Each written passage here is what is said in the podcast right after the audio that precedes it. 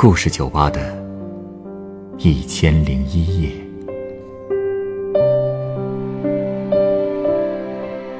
本节目由北京人民广播电台故事广播与凤凰网有故事的人频道联合制作。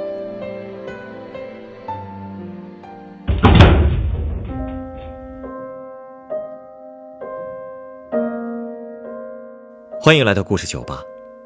一段婚姻到底会给一个女人带来多深的伤害，才会让她发誓下辈子也不会回到夫家的所在地呢？今天来到酒吧的这位客人。就向我讲述了这么一位女人的故事。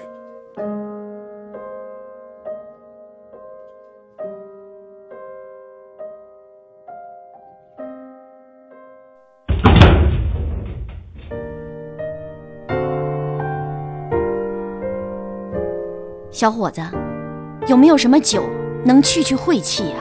啊，您这是遇着了什么不顺的事儿了吗？倒也没什么不顺的。就是今天刚从老家回来，回想起过去的事儿吧，按说都是故去的人了，该原谅的也该原谅了。可是就是我那表哥，哎呀，呃，您表哥，您对他那么有意见啊？不过他既然已经去世了，再大的仇也可以了了吧？嗨，我跟他倒是没什么深仇大恨，他也去世有好几年了。我就是觉得这个人吧。做人忒不厚道了。他生前到底干了什么不厚道的事儿，让您这么生气啊？他呀，他虽说没犯什么王法，在下属面前吧也是人模狗样的，可是只有家里人知道他为了当官都干了啥。你说天底下能有几个儿子能把娘给逼走的？他把他妈逼走了，为什么呀？其实。其实他娘也不是他亲娘，但待他不薄啊。我舅妈这辈子呀，命太苦了。您舅妈不是您表哥的亲生母亲？是啊，她是我舅讨的第二个老婆。虽然那时候我还小，跟他接触的也不多，但是他临走之前我也在场。当时他就说了一句话，他说下辈子我就是变成苍蝇蚊子，我都不往城东飞。哎，这城东就是我舅住的地方，也是我舅妈的伤心地。难道说，你舅舅和你表哥虐待他？我舅还真是没有。哎呀，这事儿说来话长了。我舅妈的事儿啊，真是太糟心了。哎，你真想听啊？您来到我们这儿，难道不是为了讲他的故事？啊，我我真是路过。不知道怎么着，我就走进来了。我想走进来，我就坐坐呗。哎，也怪了，你说我这都一把年纪的人了，怎么还想起来来酒吧了呢？我们故事酒吧的大门可是有特殊的吸引力的。您既然来了，就跟我说说您舅妈的故事吧。来，先喝杯柠檬汤力水，等故事讲完，我再为您调一杯最适合您的鸡尾酒。哎谢谢谢谢啊！哎呀，说起我舅妈呀，我舅妈她叫陈宝珍，家在城西。哦，我们那个地方啊，是以县城为中心划分区域的。我们家住在城东，我舅妈是城西农村的。嗯，我舅妈的故事，其实都是我妈过去那些年断断续续给我讲的。这讲的越多。我这心里就越同情他，也就越不能原谅我那表哥。到底怎么回事啊？这就得从我舅妈小时候说了。其实啊，我舅妈她爹这一辈子过得特别不容易。你说人到中年才得了这么一个闺女，那心里自然是喜欢的不得了。哎，还特意请一个算命先生帮着给取了宝珍这个名儿。你看这个名儿，你就知道我舅妈对他爹来讲，那得有多宝贝、多珍贵了吧？所以，我舅妈小时候啊，过得特别幸福。他爹有啥新鲜玩意儿，都是第一时间给他；有了好吃的，最先给闺女吃。他爹还翻出了家里的旧书，亲自教他闺女识字儿。我舅妈六七岁的时候，那就已经能看出来，这将来绝对是个美人坯子呀。大家伙都说老陈有福气，生了个好闺女。果不其然，等我舅妈长到十八岁的时候，还真应了那句话：“十八的姑娘一枝花。”而且我这舅妈不仅人漂亮，还懂事又能干。你说谁见了谁心里不喜欢呢？长得这么漂亮，应该不愁嫁呀。哎，怎么就给人当了后妈了呢？哎呀，你别提了，这都是没办法的事儿啊。那时候我舅妈的爹已经上岁数了，他心里啊一直就惦记着女儿的终身大事。其实从本心上说，他是舍不得让闺女嫁出去。可是就在那段时间，我这舅妈的爹总是咳嗽，医生就说他这胸有问题。这老陈也不敢跟女儿说呀。但是眼瞅着自己这身子骨越来越不济，这咳嗽越来越厉害，他估计啊自己的日子不多了，就想着赶紧把闺女的婚事给办了，这样走他也安心不是？所以啊，他就去找了村里的媒婆王大嫂，把这事儿的前前后后跟他这么一说，这王大嫂就说了，其实他早就把宝珍的婚事放在心上了。正好前一阵子有人托他做媒，想物色个好闺女，他立刻就想到宝珍了。委托媒婆的，就是您舅舅？谁说不是呢？要说我舅这条件呢，其实也挺不错的。他跟着解放军打过仗，解放之后呢，成了国家干部，在我们县城里做领导，收入也挺稳定的。那唯一的问题就是，我这舅结过婚，还带着个儿子。他的第一个老婆生完孩子没几年就死了，我舅也就一直这么一个人，再没娶。嗯，条件是不错，这让一个十八岁的姑娘刚一嫁人就当后妈，这确实也是有点……是啊，搁谁谁都理解，换谁心里都别扭，是不是？嗯。所以听媒婆这么一说，老陈就犹豫了，想回家考虑考虑再说。可巧了。就在那天晚上，老陈这肺病又严重了，竟然都开始咳血了。老陈一看自己都这样了，就把媒婆的话跟老伴儿说了。可他老伴儿也是一样的意思呀。你说宝珍这么好的闺女，有那么多青壮的后生可以挑，没必要一过门就给人当后妈呀。那国家干部又能咋地呢？一看老伴儿也是这个意思，老陈就没再说啥。可是你说这日子一天天的过，他这咳嗽是越来越严重了，晚上还经常咳血。有一天吧，他咳的简直是太厉害了，我跟你说，就吐了小小一盆的血。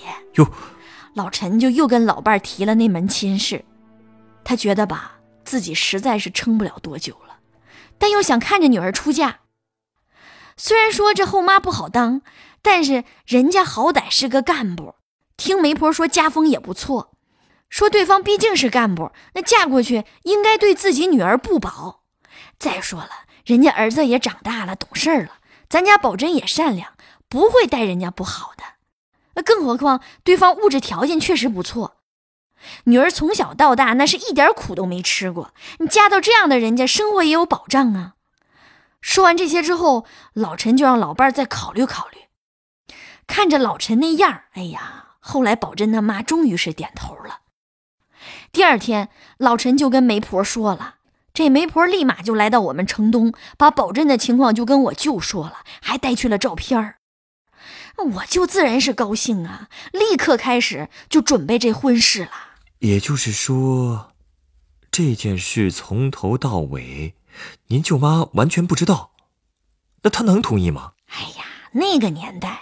其实结婚不都是父母之命吗？所以舅妈听说这件事之后啊，虽然好长时间心里都不舒服，但最后还是同意了。你说她长这么大，其实生活环境一直都特别单纯，对社会上这些人情世故啊了解的一点都不多。他对父母的感情特别深，所以眼瞅着你说自己爹这身体越来越差，他也能理解老人放不下心的那个心情。所以，虽说我这舅妈啊沉默了好几天，最后还是点头应承下来了。那结婚以后，他和您表哥处的并不好。一开始吧也没有。你说这亲事定下来不到半年，他们就结婚了。哎，我还去喝了喜酒呢。虽说当时我年纪小，但是我记得特别清楚。哎呀，我那舅妈长得太漂亮了。其实你说起他和我表哥的关系吧，我也一直都觉得没有多大冲突，因为当时我表哥都十六七了啊，年龄比你舅妈没小多少啊？谁说不是呢？而且当时我这表哥已经参了军，还入了党，那名儿也起的挺好啊，叫恩义。你说我舅给他起这么个名儿，就是让他这儿子呀要知恩讲仁义。你说，哎呀，你说他也是糊涂，他怎么就不想想他自己姓什么呢？他姓，他姓吴。呃，这这这还真是有点讽刺吧？不过这后来的事儿也证明，这名儿啊没起错。不过那也是后来的事儿了。要说我舅对我这舅妈是真挺好的，虽说我表哥不常回家吧，但是每次回来，我舅妈对我表哥都很好。那每次都是忙前忙后，给我表哥做饭、洗衣服、买东西。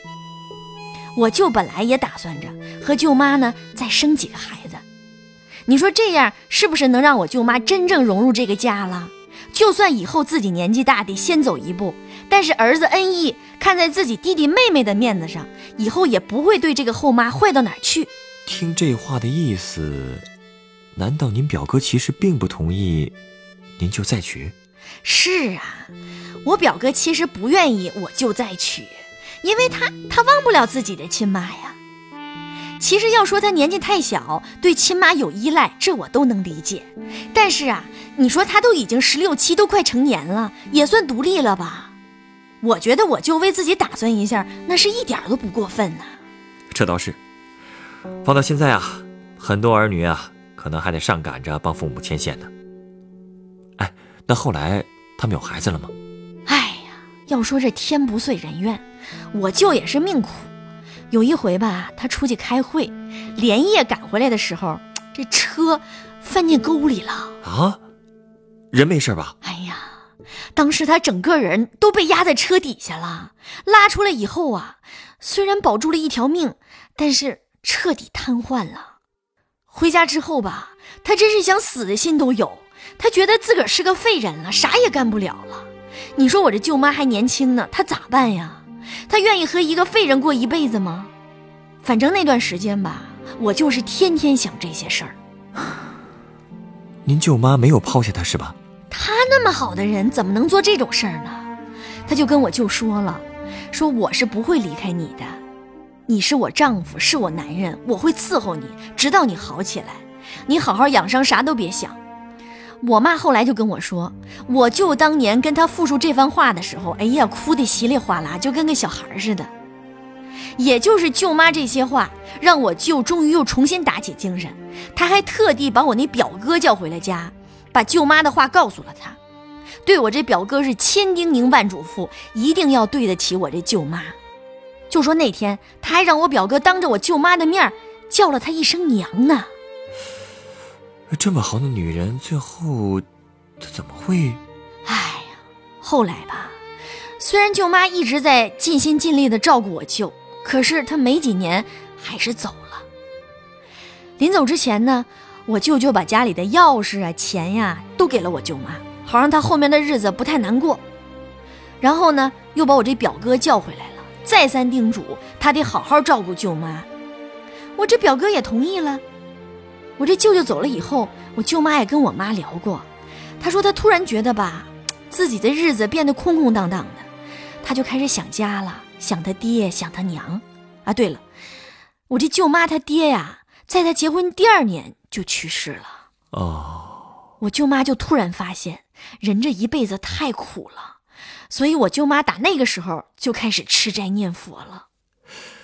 那么年轻就，唉，是啊，当时我舅妈也就三十出头，你说要是想嫁吧，那完全可以再走一步的。但是我舅妈觉得，只要我哥跟她能过得去，她就想在这家里待一辈子了。也就是说，您表哥那时候对他还行。其实我这表哥吧，也不是没优点，人挺聪明的，也上进，否则也不会年纪轻轻就入了党。虽说他和我舅妈关系不冷不热的吧，但也确实没难为过我舅妈。而且我舅妈对我舅的照顾，那他都是看在眼里的。所以他跟我舅妈说话的态度吧，也越来越好。而且当年我舅去世的时候，他知道我舅把钱和钥匙都给了我舅妈，他当时也没说啥呀。他参军退伍之后吧，就分到县城里工作了。要说他这人吧，还真挺聪明的，为人处事也老练。才二十几啊，一年之内就升了两次职，这不挺好的吗？后来怎么会闹成那个样子？天有不测风云呢。有一阵子不是那个特别讲究出身吗？当时我舅妈也很少出门，她知道外面的世界不太平，就天天在家里吧过着那清心寡欲的日子。可是我舅妈万万没想到，那外面的事儿竟然波及到我舅妈头上了。怎么会呢？您舅舅不是老革命吗？哎呀，那可是我们家曾祖辈，那当年都是有名的地主啊。这也行，可这和您舅妈有什么关系啊？他们家是农民吧？但是她后来嫁给我舅了，而且是我舅的第二个老婆。在那些人看来，这也是旧社会的残余产物啊。我表哥为了自己能被重用，就闹着和他那继母彻底决裂。怎么才叫决裂啊？哎呀，我都不好意思说。就我这表哥，他居然拿一把火铲子在他继母身上烙了个印子。什么？他真这么做了？是啊，你说我说什么我都想不通。而且我觉得，这要是他亲妈，他能做出这种事儿吗？我表哥当时干这件事儿的时候还说：“这是看在你照顾我爸的份上，我就给你烙在背上吧。”他也真下得去手啊。那后来呢？哎呀，你别提了。就这之后啊，我舅妈后背的那个伤口就一直化脓，每天疼的她呀根本睡不着觉。你说经历了这么大的变故，我那舅妈年轻时候多漂亮啊，一夜之间老了十几岁，还没过几天呢，那头发呀一多半都白了。我妈那段时间一直都去他们家照顾她。帮他宽心，给他做饭，劝他千万千万得想开点可是这种事儿搁在谁身上，谁能想得开呀？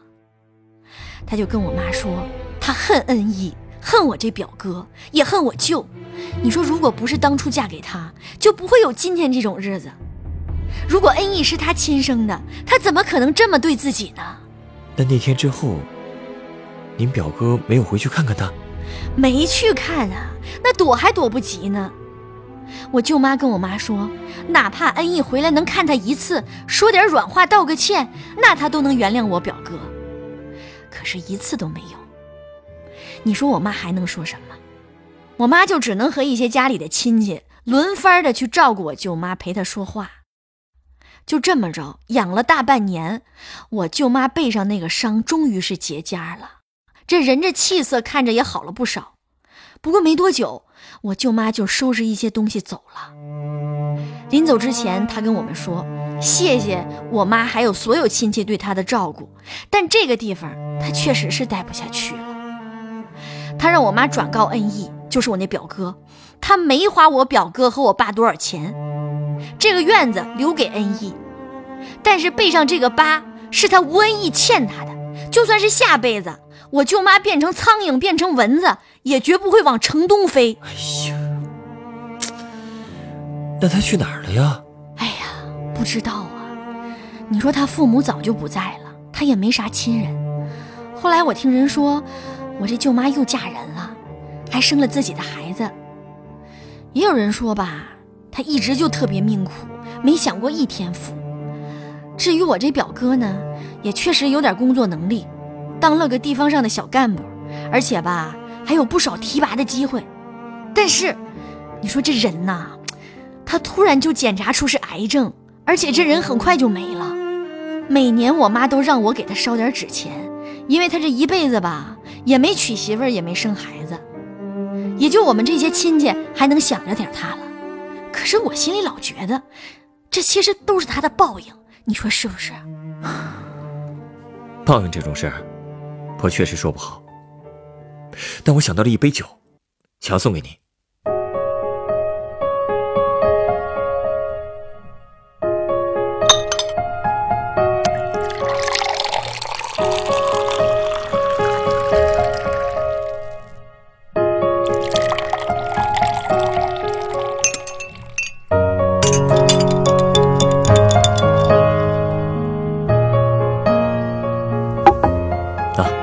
这是您的鸡尾酒。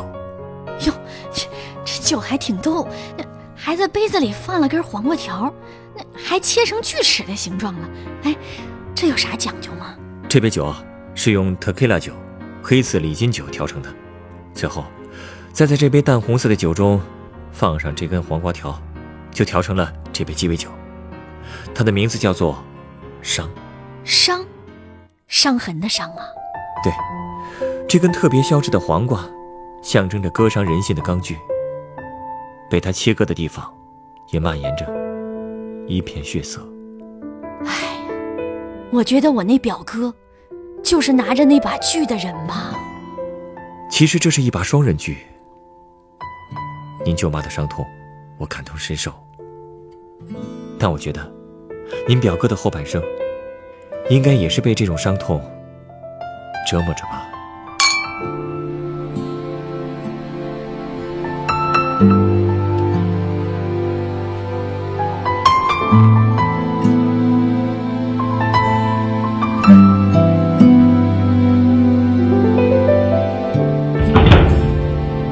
本故事选自凤凰网《有故事的人》独家签约作品，她是这般苦命的女人。原作刘维倩，改编制作陈寒，演播米夏、晨光，录音严乔峰。人人都有故事，欢迎搜索微信公众号“有故事的人”，写出你的故事，分享别人的故事。下一个夜晚，欢迎继续来到故事酒吧，倾听人生故事。收听最新节目，请关注北京故事广播，工作日每晚九点播出的《故事酒吧》的一千零一夜。